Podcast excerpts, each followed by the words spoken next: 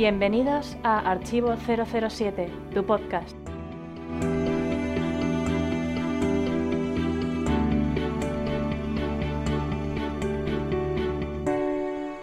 Hola a todos, bienvenidos a un programa más de Archivo 007. Soy Alberto y mi nick es Clark. Antes de nada os presento a mi compañero en esta ocasión, Jairo, al que conoceréis en el foro como Licencia para Comentar. Bienvenido de nuevo al podcast. Un placer volver a ser copresentador y poder hacer uso una vez más de mi licencia para comentar. Perfecto. Pues nada, vamos a empezar como siempre con la primera sección que es las opiniones de los oyentes. Opiniones de los oyentes.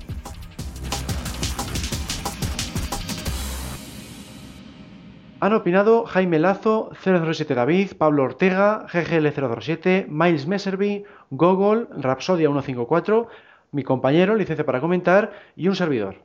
Han destacado el hecho de que participó el staff del club y por supuesto el debate. Por citar algunos de los comentarios que se han puesto en este foro, pues eh, Jaime Lazo comentó chapó al club, chapó por el podcast y su trayectoria y tres hurras por los Albertos.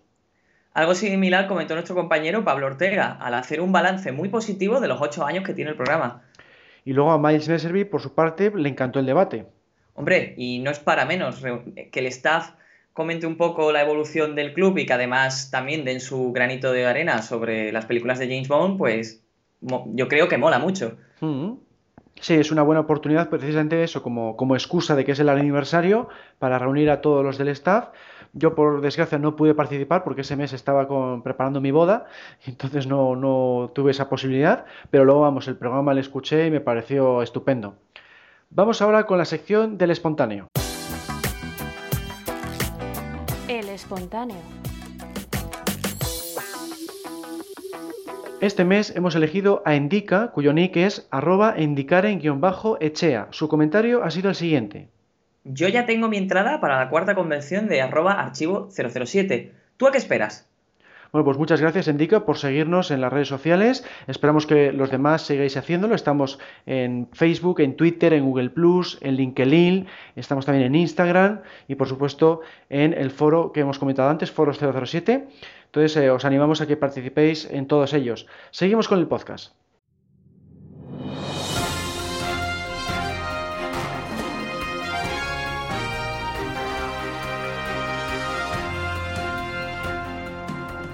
Noticias del mes.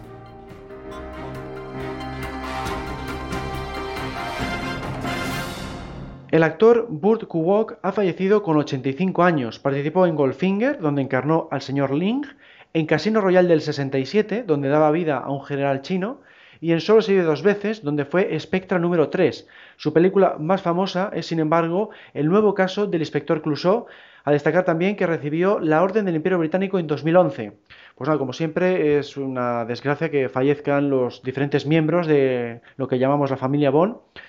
Y bueno, pues este, claro, ya tenía una edad considerable y bueno, pues, pues que descanse en paz, ¿verdad, Jairo?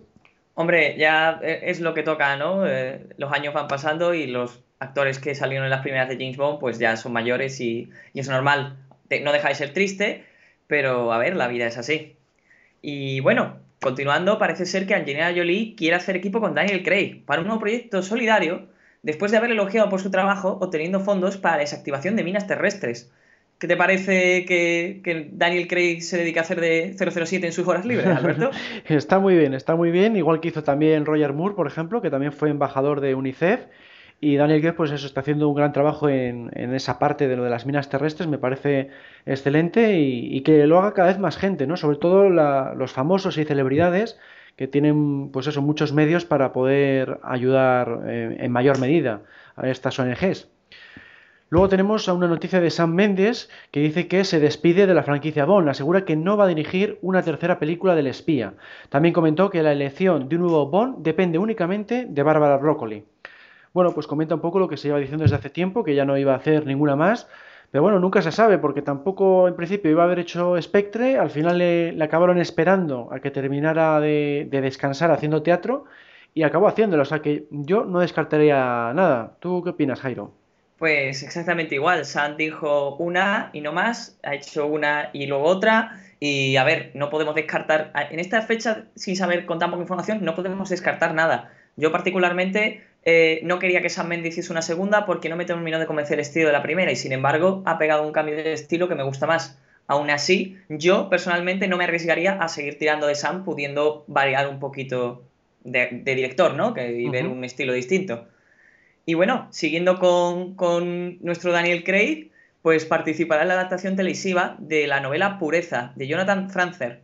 También se dice que podría aparecer en Logan Lucky, la nueva película de Steven Sonderberg. Estas noticias han desencadenado más rumores todavía acerca de su marcha de la franquicia Bond, pero de momento no hay nada oficial al respecto porque dicen que se va, que no se va, que se queda, que se está pensando y yo la verdad es que no me creo nada. ¿Y tú, Alberto? Sí, es difícil de creer que lo vaya a dejar porque Spectre ha vuelto a ser otro taquillazo. Entonces me imagino que está haciendo la, táctica Roger Moore, que llamo yo, eh, que me voy para que me pagues más. ¿no? Entonces yo creo que, que intentará hacer es una negociación con, con el nuevo contrato pero entiendo que tiene que hacer otra porque ha quedado un desenlace bastante abierto, ¿no? Queda ahí eh, la historia de Bloffer por un lado, la historia de Madeleine por otro, ya son dos cabos sueltos bastante importantes que yo creo que convendría cerrar en la siguiente película. Bueno, vamos ahora con una noticia de nuestro club y es que ya están a la venta las entradas para la cuarta convención de Archivo 007 que tendrá lugar los días 22, 23 y 24 de julio en Madrid. Los precios son los siguientes: 15 euros para los agentes doble cero y sus acompañantes, 25 euros para los agentes y 30 euros para los que no sean socios del club. La entrada incluye un pack de bienvenida en el que hay una camiseta, postales, un concurso con premio garantizado, charlas y proyección con debate. Más información en archivo007.com o en nuestro mail info archivo007.com. Bueno, pues me gustaría comentar que, bueno, que estamos preparando todo tipo de sorpresas para este evento. Va a ser eh, espectacular como han sido los tres anteriores. Y eh, prueba de ello es que ya somos 19 los apuntados a acudir, o sea que no está nada mal, es una cifra eh, bastante considerable. Recordemos que en la primera convención fuimos 21, entonces vamos a probablemente superar eh, cifras de convenciones pasadas. ¿Tú qué opinas, Jairo? Hombre, es lo suyo. Yo probé el año pasado y desde el momento en el que salí por la puerta supe que iba a repetir. Y de hecho, yo soy uno de esos 19 que ya, que ya lo tienen todo preparado para ir. Y además aprovecho para los que nos están oyendo de que si tienen dudas, que no se lo piensen, que pueda parecer caro o lo que sea, pero merece mucho la pena. Y vamos, y que vas a pasar un rato espectacular. bueno, pues vamos ahora con la sección de archivo 007. Ya puedes ir cancelando la barbacoa del viernes 22. Pero, ¿por qué? Y también el concierto del sábado 23. Eh, estás de coña, ¿no, tío? Y olvídate, te digo más, de la comida familiar del domingo 24. Eh, pero, pero ¿qué me estás contando? ¿Por qué no puedo hacer nada este fin de? Porque es la cuarta convención de Archivo 007. Ah, vale, vale, vale. Pues, hombre, haberlo dicho antes. Venga, que firmo. Te esperamos en archivo007.com, la mejor web de James Bond en español.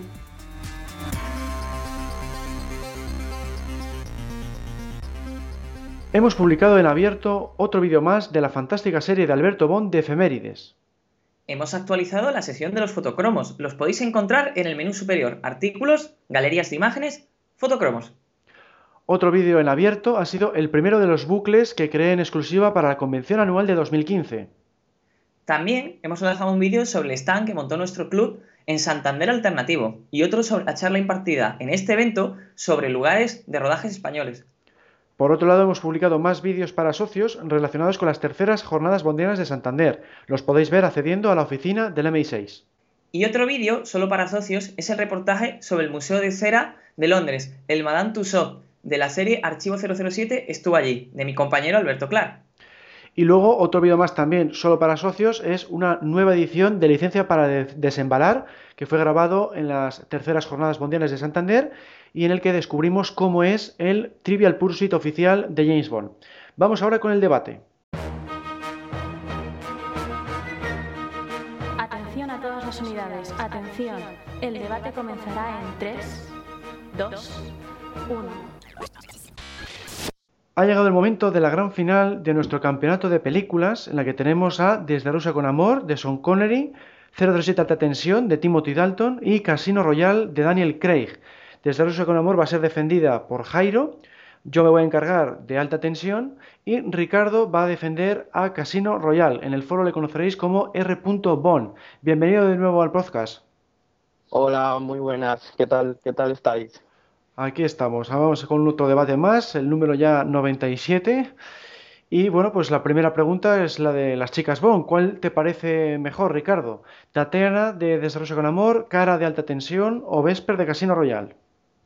Bueno, yo como tengo que defender Casino Royal, tengo que decir Vesper, pero independientemente de eso, para mí eh, ha sido la mejor chica Bond porque eh, Eva Green hizo un papel muy, muy, muy bueno.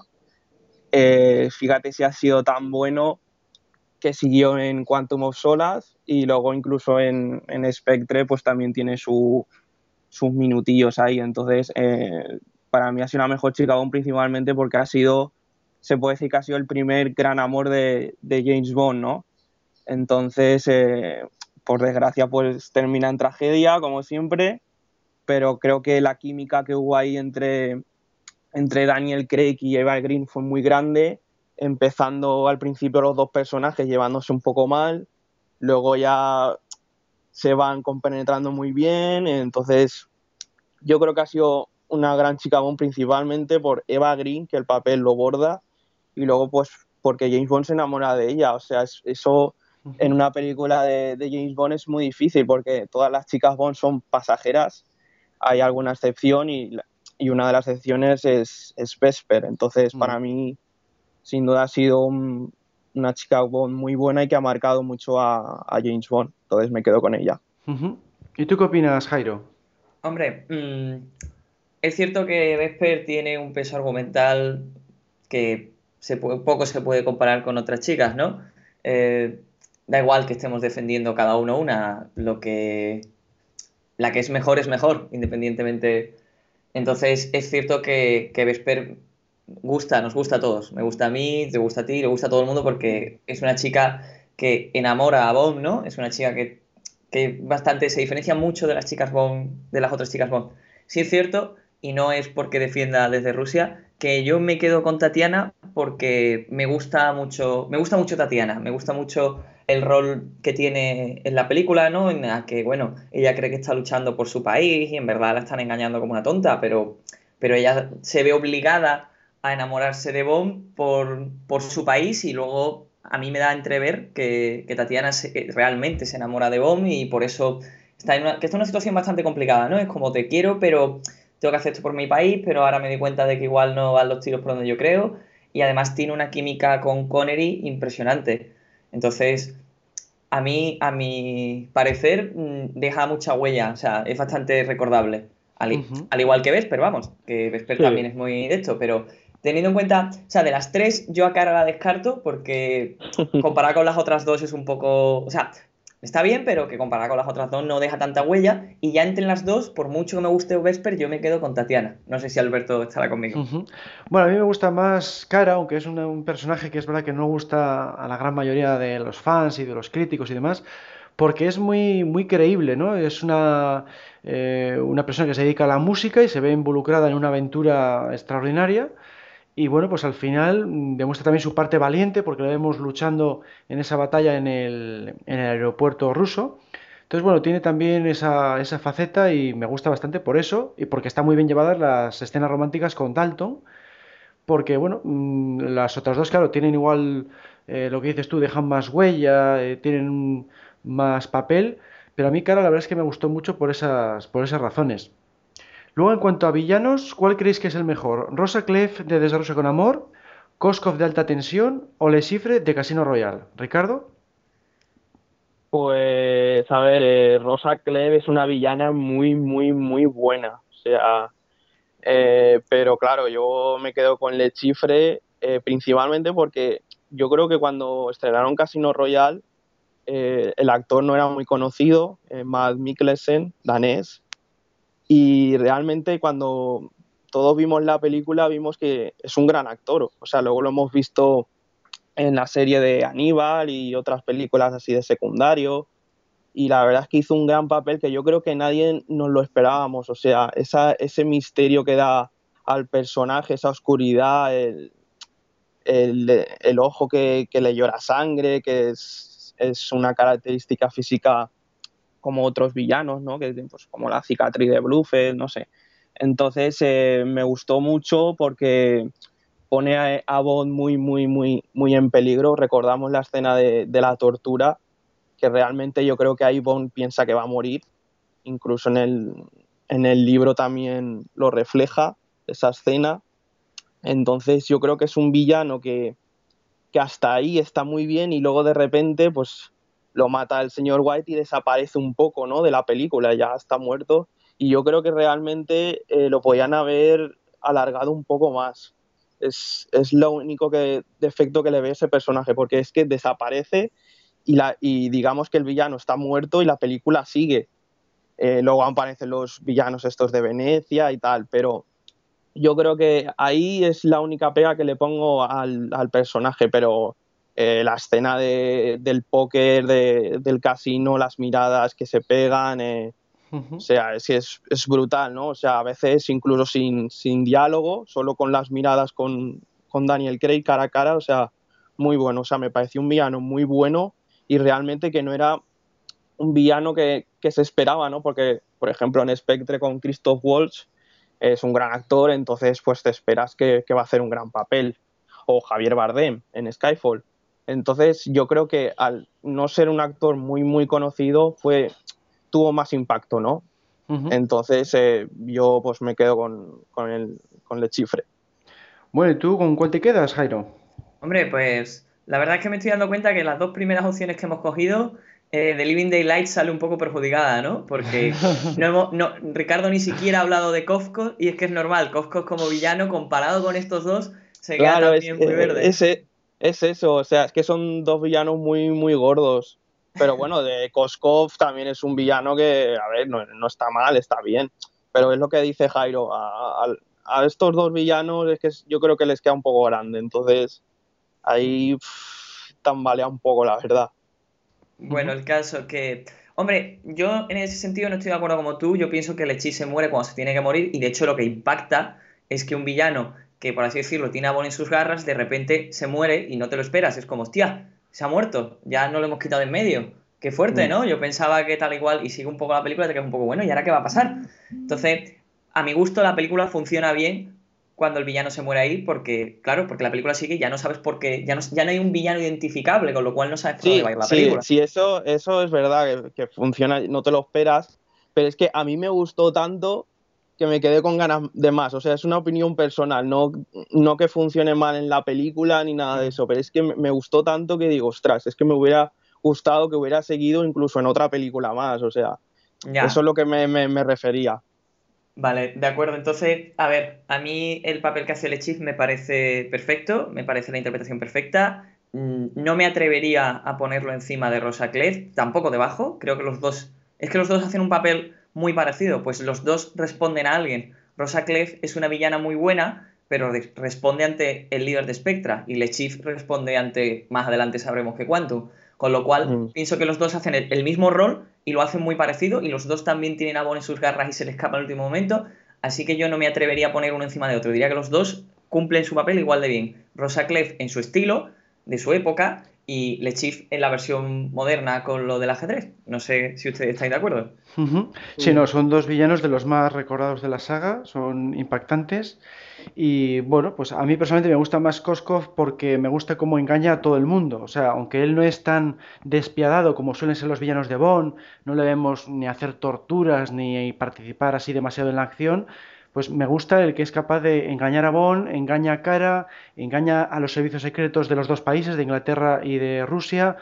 Eh, ese juego que hace me parece estupendo y que luego al final pues lo que quiera es enriquecerse con el narcotráfico, que era una temática muy de moda en los 80, ¿no? Esa es un poco la, forma en que yo veo a Koskov, pero es verdad que eh, se queda corto en cuanto a agresividad, en cuanto a lo despiadados que suelen ser los villanos Bond, ¿no? En eso sí que se queda un poco atrás es un poco casi tirando a cómico en alguna parte, porque es al final es una persona que engaña, es un timador, ¿no? Entonces es un, es un tipo de villano distinto, pero quizá por eso también me, me gustó, ¿no? Por, por, ese toque original de que no es el típico malo que te esperas, no sabe que es malo en un principio, porque James Bond le ha rescatado.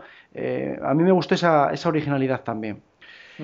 Y bueno, en cuanto a esbirros, ¿con cuál los quedáis? Tenemos a Red Gran en Desde Rosa con Amor, Necros en Alta Tensión o Dimitrios en Casino Royal. ¿Ricardo? Pues aquí Casino Royale en tema de esbirros, la verdad es que no tiene un esbirro así clásico como Red Gran o Oddjob, Tiburón. Entonces sí, Dimitrios, podría ser también Valenca, pero Dimitrios, eh, bueno, pues sí, al final, pues sí, trabaja para, para Lechifre, pero no es un esbirro que en un principio ya quiere eh, acabar con James Bond, o sea, al final quiere acabar con él porque digamos, eh, pues se liga a su mujer y interviene, en sus asuntos, ¿no? Entonces, no es, digamos, ese esbirro clásico. Eh, bueno, eh, el papel de, no, no, recuerdo cómo se llama el actor, la verdad, pero está correcto, o sea, está bien, está, está correcto.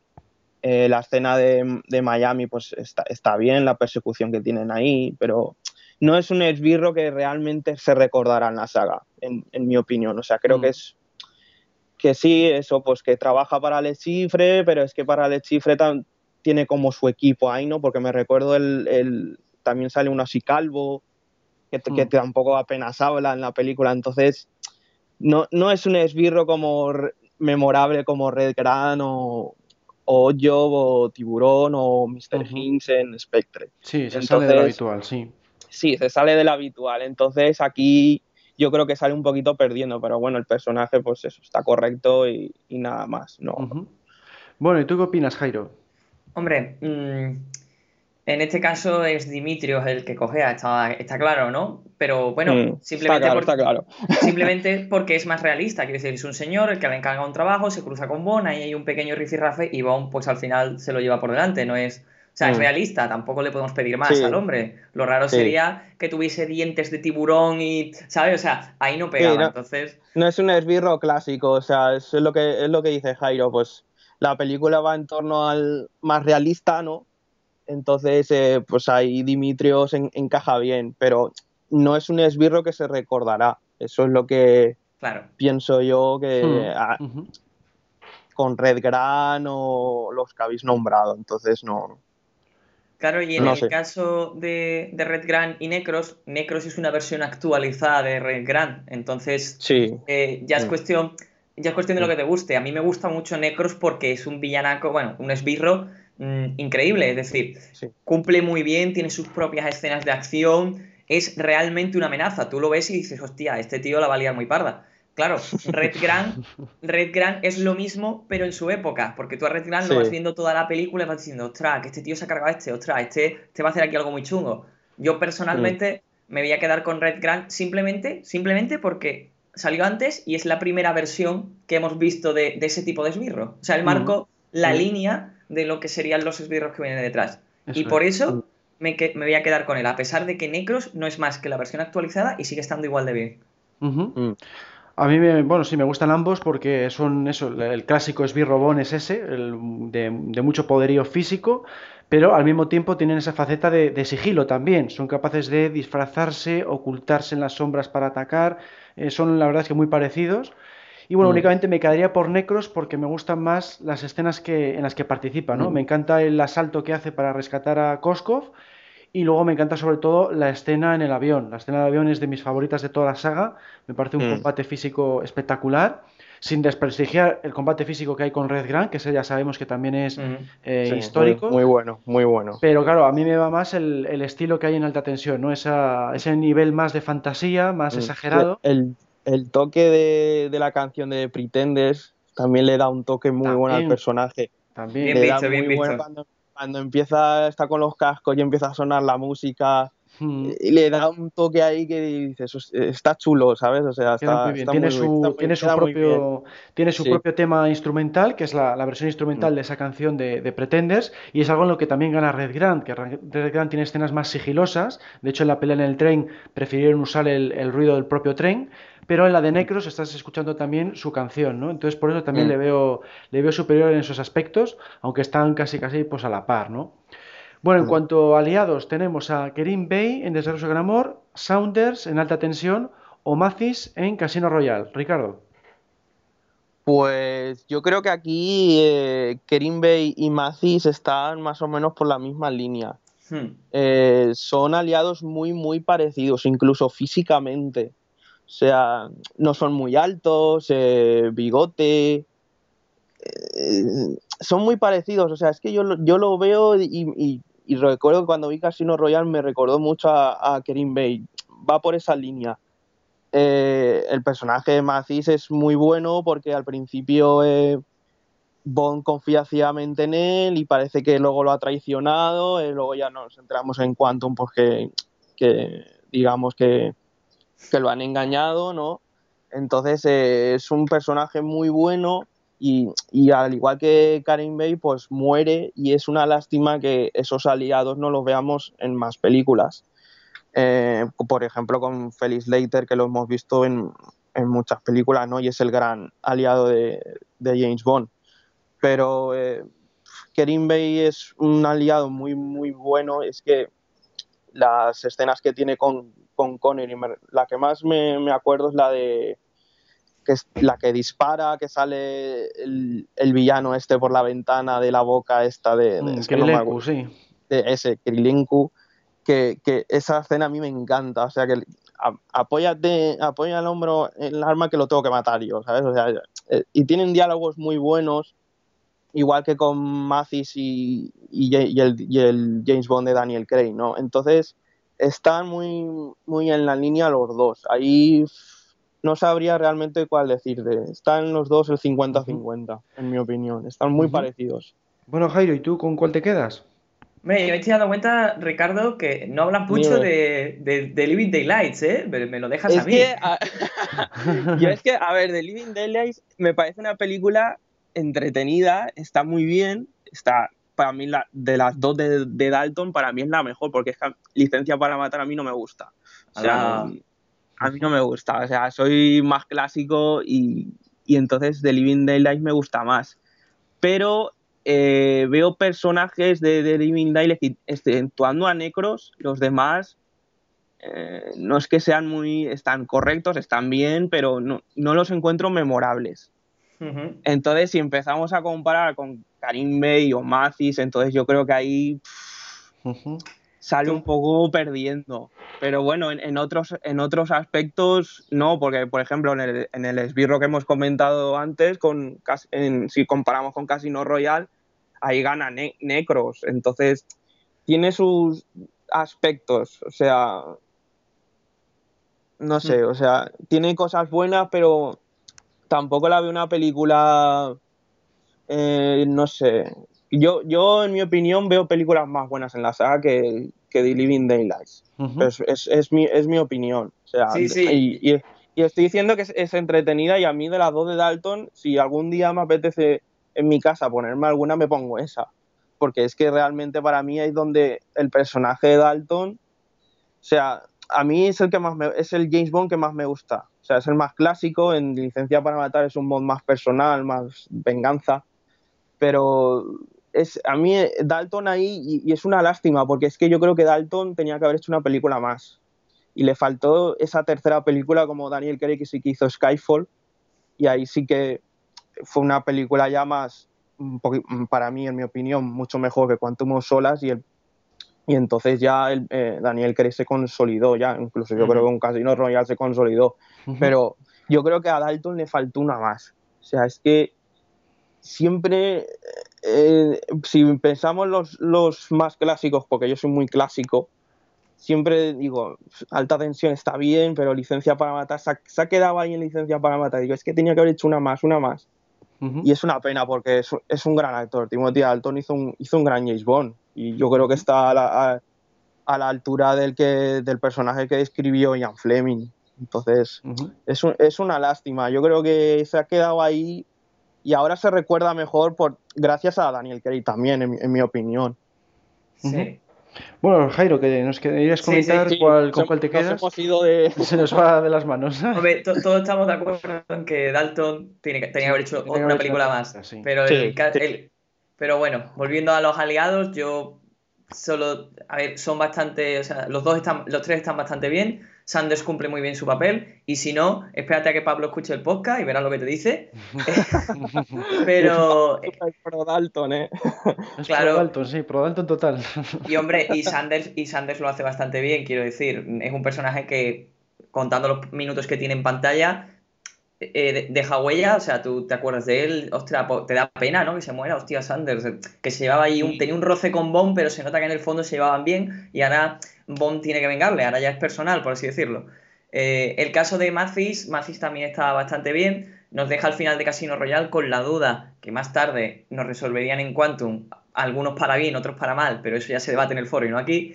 Y luego tenemos a Kerim Bay, que Kerim Bay es que aquí lo tengo, lo tengo ganado, es que Kerim Bay es, es lo mismo, pasa lo mismo con Red Grant, marcó la línea de lo que serían los aliados eh, espectaculares, ¿no? El tipo que el contacto de Bond que no, que no solo le ayuda, sino que hace amistad con él y deja, y deja bastante huella. Sí es verdad que me parece curioso que al final, con todas las películas que hay, Felix Leiter, a pesar de ser el más reconocido, no haya llegado aquí.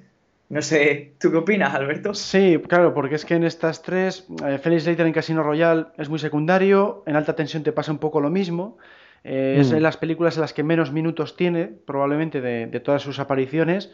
Entonces, bueno, yo creo que aquí tenía más papel Saunders y por eso le he puesto como principal aliado de alta tensión, le ayuda bastante en, varias ocasiones. Y bueno, igual eso, pues en este caso sí que veo superior a Kerim Bay, porque tiene mucho más metraje, eh, un carisma estupendo, una gran interpretación, me gusta muchísimo el, el papel que hace, y Saunders se queda un poco más corto, claro, porque tiene menos minutos en pantalla y, y que, bueno, tampoco me hace mucha gracia que, que, entre comillas, traiciona a Bond, porque en el informe que hace a M, pues casi consigue que despidan a Bond, ¿no? Fue un poquitín eh, cruel en esa, en esa parte de la película. Pero bueno, eh, están los tres bastante bien. Y luego, en cuanto a la acción, ¿cuál consideráis que es la mejor escena de cada película? Os tenéis que quedar solamente con una. Ricardo. Pues, a ver, Casino Royale eh, tiene tres escenas de acción muy largas, pero yo me quedaría con la de Madagascar. O sea, esa escena, creo que durante toda la saga nunca se había visto una escena de ese tipo. O sea, que Bond Mm. eh, se, se equivoca, se pega golpes, se cae, sigue, sigue persiguiéndolo, no se cansa hasta que lo atrapa. Eh, las, las luchas que tiene en la grúa, el salto, eh, luego pasa a la embajada, eh, los tiroteos, o sea, es que es una escena muy, muy física Mm. que va acorde al Bond de Daniel Craig y muy larga, pero a la vez muy, muy entretenida, o sea, te mantiene ahí en, en la silla hasta el, hasta, hasta el final. Entonces, eh, yo me quedaría con esa. Eh, sí bueno- que es verdad, bueno, sí, Sí. sí, termino y ya. Sí, sí, que es, ver- sí, sí que es verdad que, por ejemplo, la de, la de Miami también es una escena muy parecida, pero en el aeropuerto, o sea, es, es parecida. Pero yo creo que la de Madagascar se, es, y es como una escena de precréditos también. Mm. Entonces, eh, yo me quedaría con esa, ya, sin duda. Bueno, y Jairo, ¿con cuál te quedas tú? Pues hombre, de Casino, mm, yo que soy más clasicote o me gusta más, porque Casino tiene mucha acción, pero hay mucha acción de la que no me gusta, como la embajada, que es muy bestia y no, no me- a mí no me gusta, o sea, está bien. A mí me pero a mí no me gusta. Sí, sí, soy, soy consciente, soy consciente de que, de que me gusta mucho. A mí personalmente me gusta. Yo me quedo con la escena en la que Bond va al- a la habitación del chief y sale, que ahora no me acuerdo el nombre, del chico, el, el señor negro al que le dan el dinero. Chief. sí. Obano, Sí. exactamente. Pues cuando esa escena en la que él le dice a Vesper que se vaya y tiene que luchar con él mientras, mientras Vesper huye porque no se ha quedado encerrada, Mm. no puede salir y todo, toda la tensión que genera esa escena es Sí, es No sé. una escena muy buena también. Exactamente, es bastante, es bastante estresante y a la vez que la acción, los golpes y todo, o sea, me gusta mucho porque engloba un poco el realismo con la tensión, o sea, no, no puedes quitar el Mm. ojo de la pantalla. Eso Mm. en cuanto a Casino. Eh, luego, en, desde Rusia, mm, me quedaría, aunque me gusta mucho la escena de, de los gitanos, me quedaría con la pelea con Red Grant en el tren Mm, porque es sí, mítica. Sí, Y esa es la más memorable, sí. Exactamente, y porque pasa un poco como lo que estábamos comentando en Casino, también hay la tensión, ¿no? Ves que Bomb eh, va a morir porque no, no, tiene escapatoria, pero te acuerdas de que está ahí el maletín y tú piensas, ostras, el maletín, el maletín va a hacer algo, y va, hoy voy a abrir el maletín y dices, no, no, no, lo voy a abrir yo, y tú, ostras, ha fallado el plan, iba a coger la pistola, o sea, vas estás pendiente tú como espectador que sabes que el maletín tiene gaches, estás pendiente de cómo puede usar el maletín a su favor y ver... Como, como, ahora, lo iba a hacer, pero le ha fallado. Uy, ¿y ahora qué va a hacer? Uy, espérate, que hay otro maletín. No sé. Eh, me gusta mucho particularmente. Y, de alta tensión, que imagino que Alberto también lo va a comentar ahora, la escena, la escena del, avión. Sí, sí, es la que iba a comentar yo, ya lo he comentado antes, que es de mis favoritas de toda la saga porque me resulta muy, muy original la situación en la que se ven envueltos, esa lucha que tiene ahí con, el avión en vuelo, colgados de una red. Eh, pegándose a matar y todo eso encima contrarreloj porque tienes que desactivar la bomba en la que está en el avión y también que tienes a, cara en los mandos que no sabe pilotar y puede estrellarse en cualquier momento. O sea, está, digamos, con tres obstáculos al mismo tiempo y todavía acompañado de un fantástico tema instrumental de, John Barry. Entonces, me parece una escena mm. muy redonda y de las que más me gustan, no solo de esta película, sino ya de, toda la saga. Sí. ¿Eh? La de Gibraltar también es muy buena. También, también. El Gibraltar es muy, es muy buena también. Bueno, y en cuanto a diálogos, ¿con cuál os quedaríais, Ricardo? Pues, a ver, Casino Royale es una película que tiene muchos diálogos. Eh, pero yo me quedaría con el primer encuentro con Vesper en el tren. Eh, esos diálogos que tiene con él, esos piques, eh, lo de los faroles, ¿cómo está el cordero? Frito, lo compadezco. No sé, llevan unos piques ahí que, que ya ves en la primera escena la química que tienen Daniel Craig y Eva Green y lo que, lo que va a ser durante toda la película. Entonces, yo me quedaría con esa escena porque principalmente eh, es al principio que se llevan un poco mal, que se, pues, tú vistes un poco masculino, eh, tú llevas, no sé, eh, e, esos diálogos, esos piques a mí me, me, gustaron mucho, que lo siguen llevando durante la película hasta que, digamos, pues se enamoran, ¿no?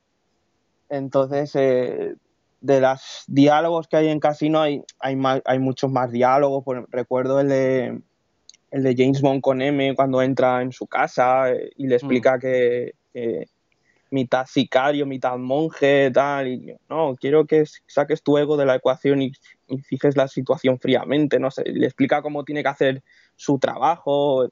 No sé, que luego realmente ese es el James Bond que va a ser.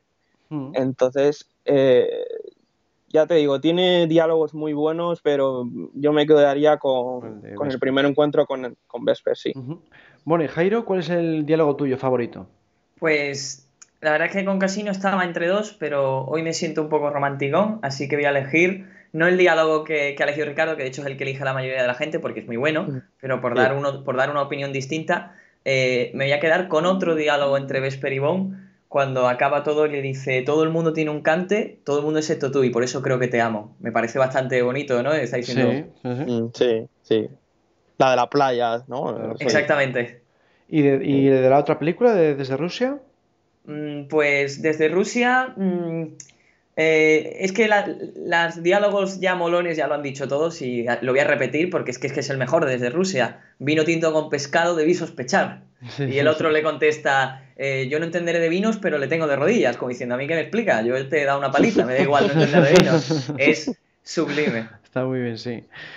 Bueno, pues a mí personalmente de alta tensión me hace mucha gracia la escena en la que están guardando el chelo en el coche de Bond y le dice buena cara, ¿por qué no estudió violín?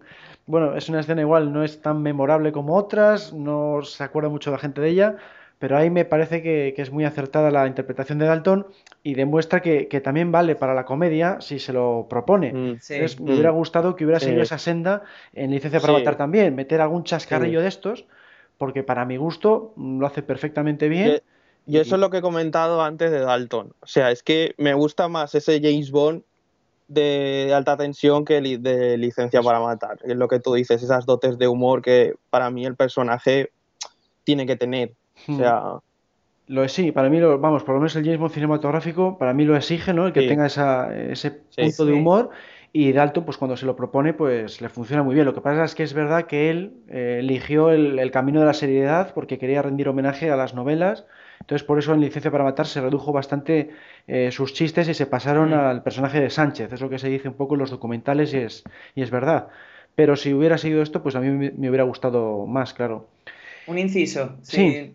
Ah, hay una. Ahora que has dicho lo de, que Dalton queda bien con comedia hay una frase que me hace, me hace mucha gracia, que por temas de doblaje, en la versión española está cambiado, pero en VO, cuando, cuando Bon coge el chelo y lo usa de, esquí improvisado, mm. antes de mm. cogerlo, le dice, menos mal que te convencí de que trajeses el chelo, cuando en la escena anterior era él el que estaba diciendo, deja el chelo, que el chelo no sirve, y la otra, no, yo no me voy ah, sin mi chelo, da igual, y al final se ve cabrea como diciendo, me lo tiene que traer. Y, es verdad que en VO lo cambiaron y cambiaron esa frase por lamento tener que destruirte cuando puse el botón del coche. Pero pero cuando la vi en VO me hizo mucha gracia, porque claro, recordemos que Bond no quería bajo ningún coste el chelo y ahora le dice él a ella, menos mal que te convencí de traerte el chelo, como si hubiese sido idea suya. y la verdad es que es bastante divertido. Está muy bien. Bueno, y pasamos ahora al tema de los gadgets. Si tuvieras que elegir solamente uno de vuestras respectivas películas, ¿cuál sería, Ricardo? Pues aquí Casino Royale cogea un poco de gadgets, o sea, no... Es una característica de la, de la película, que es una película que cuando antes de, de empezarla a rodar ya se decía que no iba a tener gadgets, ni Money Penny, ni Q. Entonces, eh, sí que podemos destacar el, el, chisme este que le ponen en el brazo para controlarlo, pero que también se ve en Spectre, que es, es, yo creo que es lo mismo. Sí, un localizador, digamos, sí. Sí, un localizador, eso es. Entonces es el único gadget que veo, porque, bueno, sin el coche pues tiene la pistola y lo de... El desfibrilador. El eh, eso es, eso es. No me salía a mí tampoco la palabra. Pues sí, y, ya, y ya está, o sea, es que no tiene, el Aston Martin no tiene ni nada, no tiene más. Nada, no tiene gache, no tiene un reloj que tenga gache, pero eso es una, es una característica de la película, o sea, yo creo que realmente eso ya viene en el guion de que iba a ser una película súper realista, eh, nada de gaches, entonces, claro, ahí si hablamos de Casino Royal de gaches, pues evidentemente no, no, hay ninguno que, que destaque. Claro. Bueno, Jairo, ¿cuál destacas tú de, Desde Rosso con Amor? Hombre, e, es evidente, el que destaca todo el mundo y es excelente, el maletín. El maletín. Ese maletín que no, solo, que no solo lleva Bond, sino que si te has estado atento a la película, te dicen que todos los de la sección doble cero lo llevan. Entonces, cuando vemos que Bond intenta jugársela con el maletín del otro, te acuerdas de que el, maletín del otro también tiene todos esos gadgets. De hecho, es lo que utiliza para, darle la vuelta a la situación, con lo cual es, es magnífico. Pues yo me quedo de alta tensión con el llavero, que también es el que suele elegir todo el mundo, porque bueno, pues tiene eh, no solo una función, sino dos, que es la del gas aturdidor y luego el explosivo. Entonces le funciona muy bien a lo largo de la película y vamos, también es dentro de lo que cabe es bastante original y cumple pues con lo que suelen tener los gadgets de Q, ¿no? que, que, se ocultan en objetos cotidianos. O sea que en ese sentido está, está muy bien, vamos, en todos los apartados. Y bueno, pues vamos a ir terminando. Entonces, eh, Ricardo, ¿por qué crees que Casino Royale es la mejor película de la saga?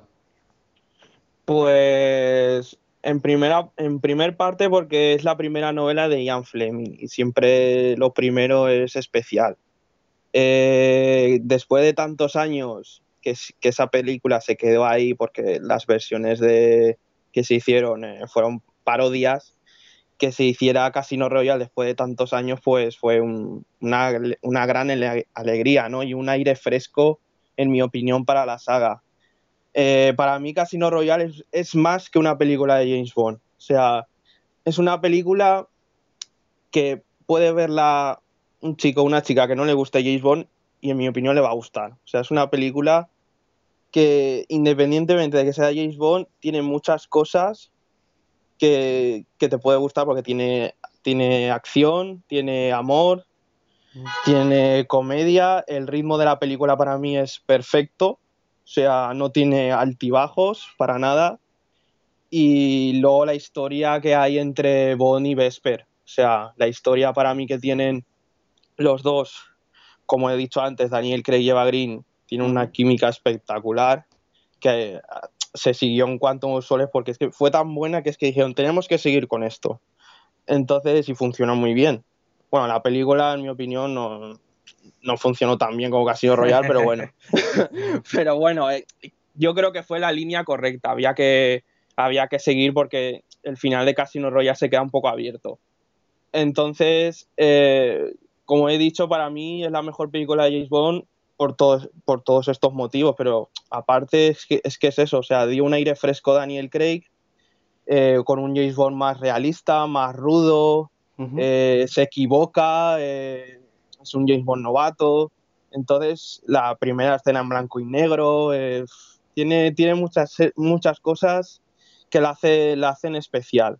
Entonces, yo, en mi opinión, yo siempre me quedaré con Casino Royale porque a mí me impactó mucho. O sea, yo ir al cine, recuerdo, pues no sé, tendría 19 años, una cosa así y de ver Muere otro día a Casino Royale y la vi digo, uff, esto eh, hay que verla otra vez, porque es que, claro, yo te, esperabas ese tipo de película, porque yo creo que siguieron la línea de, Batman Begins, que fue un año antes, y yo creo que fue un Bond Begins, y, y, funcionó muy bien, o sea, yo creo que le ha dado un aire fresco a la saga y, hemos, hemos podido ver los inicios de James Bond que realmente no, no, los habíamos visto, porque con Doctor No ya es James Bond, o sea, el Bond de Connery ya, ya lleva años en el, al servicio, en el servicio secreto y claro, yo creo que siempre sería especial porque es la primera novela, la primera misión y el primer amor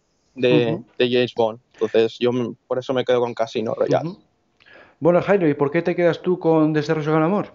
Pues hombre, porque como dice, como dice Ricardo, Casino Royale es especial porque es la primera novela, pero, y en esto creo que Alberto está un poco de acuerdo conmigo, nos muestra un Bond muy rudo, falta Q, falta Penny, faltan detalles que tú relacionas a Bond. Y precisamente desde Rusia con Amor tenemos todos los elementos de Bond, pero además muy fielmente adaptado a la novela. Es, ver, es lo más cercano de novela hecho película, con lo cual tienes una combinación perfecta tienes a Sean Connery que lo borda como James Bond, haciendo una actuación digna de la novela, tienes todos los elementos clásicos de James Bond como Q, y Penny y demás, tienes una trama muy muy buena, con lo cual al, al, que le gusta el Bond literario le encanta esta película, al que le gusta el Bond cinéfilo tiene todo lo que tiene el Bond cinéfilo, con lo cual es una peli de 10, de hecho de las tres que han llegado, las tres son muy buenas, pero yo, me, yo quería defender esta y quería poner a esta como la mejor porque para mí de las tres es la película James Bond perfecta. Es una película de espías. Yo siempre desde Rusia con amor digo, es, una película de, es la más es la más de espionaje. Claro. Para mí de, la saga, o sea, yo siempre que pienso desde, Rusia con amor y en mi opinión para mí, por ejemplo, Goldfinger es más clásica, que yo creo que Goldfinger reúne todos los la, la fórmula, ¿no? Digamos de de James Bond, pero desde Rusia con Amor yo creo que con Casino Royale se puede... Eh, es, parecida porque también es muy realista también. Entonces es el Bond literario que dice, que dice Jairo. Entonces yo por eso realmente desde Rusia con Amor, Casino Royale, solo para sus ojos también me parece una película realista. Mm. Siguen, siguen esa línea, ¿no? Entonces son, son películas que aunque no te gusten aunque no te guste James Bond, te va a gustar porque son buenas películas. Entonces, eso es lo que realmente para mí tiene su, su importancia. Bueno, ahora va, a venir, Alberto y nos va a desmontar el tinglao con su versión fantasiosa. Claro, bueno, es que yo tengo otra opinión distinta, porque claro, películas pues están mejor desde Rosa con Amor y Casino Royale, eso por supuesto, pero a mí en lo personal, de forma subjetiva, pues me gusta más Alta Tensión porque es eh, más espectacular, más el James Bond cinematográfico que me gusta, con, con gadgets cada dos por tres, eh, localizaciones de todo el mundo, no hay apenas escenas tristes o dramáticas.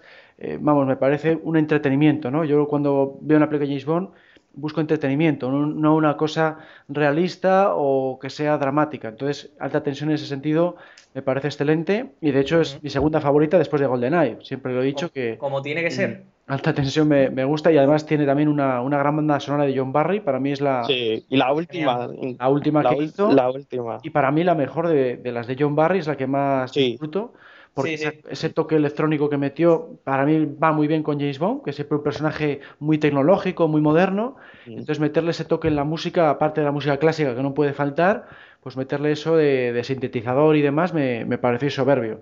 Entonces es una película la que, de la que no, veo igual tantos fallos como en otras.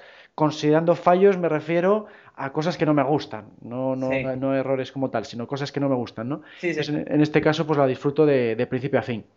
Entonces nada, ahora ya esto va a quedar para la siguiente encuesta del mes, que va a ser la que va a determinar cuál de estas tres se alza en el podio de este campeonato que hemos hecho de películas. Entonces, pues nada, antes de continuar con el podcast, vamos a despedir a Ricardo. Gracias por participar. Nada, muchas gracias a vosotros.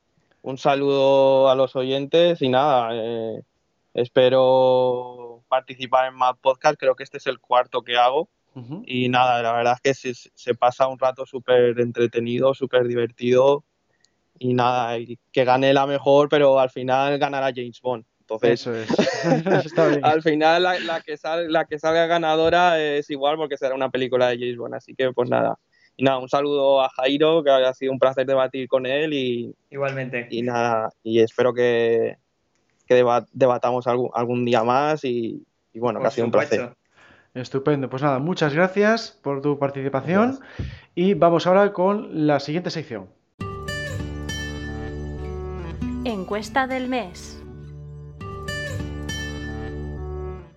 El mes pasado os preguntamos sobre la temática a tratar en el próximo debate de este podcast. Vamos a ver el resultado de la encuesta. La acción ganadora ha sido la de guías y enciclopedias, con un 32 de los 71 votos, lo que supone un 45,1%. Bastante detrás quedó la idea de debatir sobre los actores al obtener 18 votos, es decir, el 25,4%. Las opciones de debatir sobre las películas o sobre los libros de Fleming solo recibieron 8 votos, es decir, el 11,3%. Y luego la última opción fue la del debate sobre videojuegos porque solo obtuvo 5 votos, lo que supone un 7%. Hombre, yo la verdad es que voté por debatir sobre los actores, porque me parecía interesante que cogiésemos a los defensores de Pierce Brosnan como nosotros, o a los que les gustan, o a los que son como Pablo, que son pro Dalton, y ensalzarnos ahí en un debate intenso sobre, sobre cuál era el mejor. Pero bueno, las guías y las enciclopedias también pueden estar muy interesantes, sobre todo para gente como yo, que no se las puede comprar todas y tiene que decidir ahí un poco qué quieres. Hmm. Sí, esa es la idea que queremos hacer, para que la gente sea, vea un poco cuáles son las que hay en el mercado y así pues en función de las opiniones pues te vas basando y, y, puedes decidir pues cuáles compras o cuáles no. Y, bueno, de hecho yo voté por esa opción y es la que más la que más ha votado la gente, me parece estupendo, pero eso no quita que luego más adelante hagamos el resto de opciones, porque claro, eh, eso nos valdría para solamente un mes, está previsto en principio hacer un único debate. Entonces, no se descarte que, por ejemplo, hagamos lo de los actores más adelante, porque claro, como estamos haciendo programas todos los meses, eh, nos hace falta ideas nuevas cada dos por tres. Bueno, pues vamos ahora con la despedida. En el año 1981 nació la leyenda. A lo largo de los años el Fedora y el Látigo se hicieron iconos del cine de aventuras y en el 2015 fue nombrado mejor personaje de cine de la historia. Por supuesto, su nombre es Indiana Jones, y todo lo relacionado con el personaje lo puedes seguir en IndieFan Podcast a través de www.indianajones.es o facebook.com barra Podcast y por nuestro canal de iVoox. Fortuna y gloria, IndieFans. Terminamos este podcast 097 despidiendo al copresentador, como siempre. Gracias, Jairo, por participar. Gracias a ustedes por invitarme. Sabéis que siempre es un placer para mí ponerme aquí a rajar sobre nuestro, nuestro icono del cine favorito. Y nada, ya solo ya queda poco para la convención. Espero vernos allí, que vengáis todos y pasar un rato igual o si se puede mejor que el año pasado. Eso es, a ver si superamos las ediciones anteriores. En principio estamos preparando todo tipo de sorpresas para conseguirlo y, sobre todo por lo que dices, ¿no? El volvernos a ver todos eh, en vivo y en directo, no a través de ni de Skype, ni de foros, ni de redes sociales. Verlos allí en persona, que es uno de los, uno de los objetivos de, este, de estos eventos. Y nada, ya iremos informando a lo largo del mes de julio pues de estas sorpresas que todavía estamos preparando. Pues nada, gracias Jairo por participar y bueno, pues animamos a, que todos los demás del foro y de las redes sociales eh, se animen también a hacerlo. Ya sabéis que tenemos un email para apuntar, eh, apuntarse al programa que es podcast.archivo027.com. Luego, en cuanto a páginas, pues ya sabéis que estamos en archivo037.com. El foro está en archivo037.com barra foros. Y luego las redes sociales son Facebook, Twitter, LinkedIn, Instagram, YouTube y Google ⁇ Un saludo a todos y hasta la próxima. Thank you.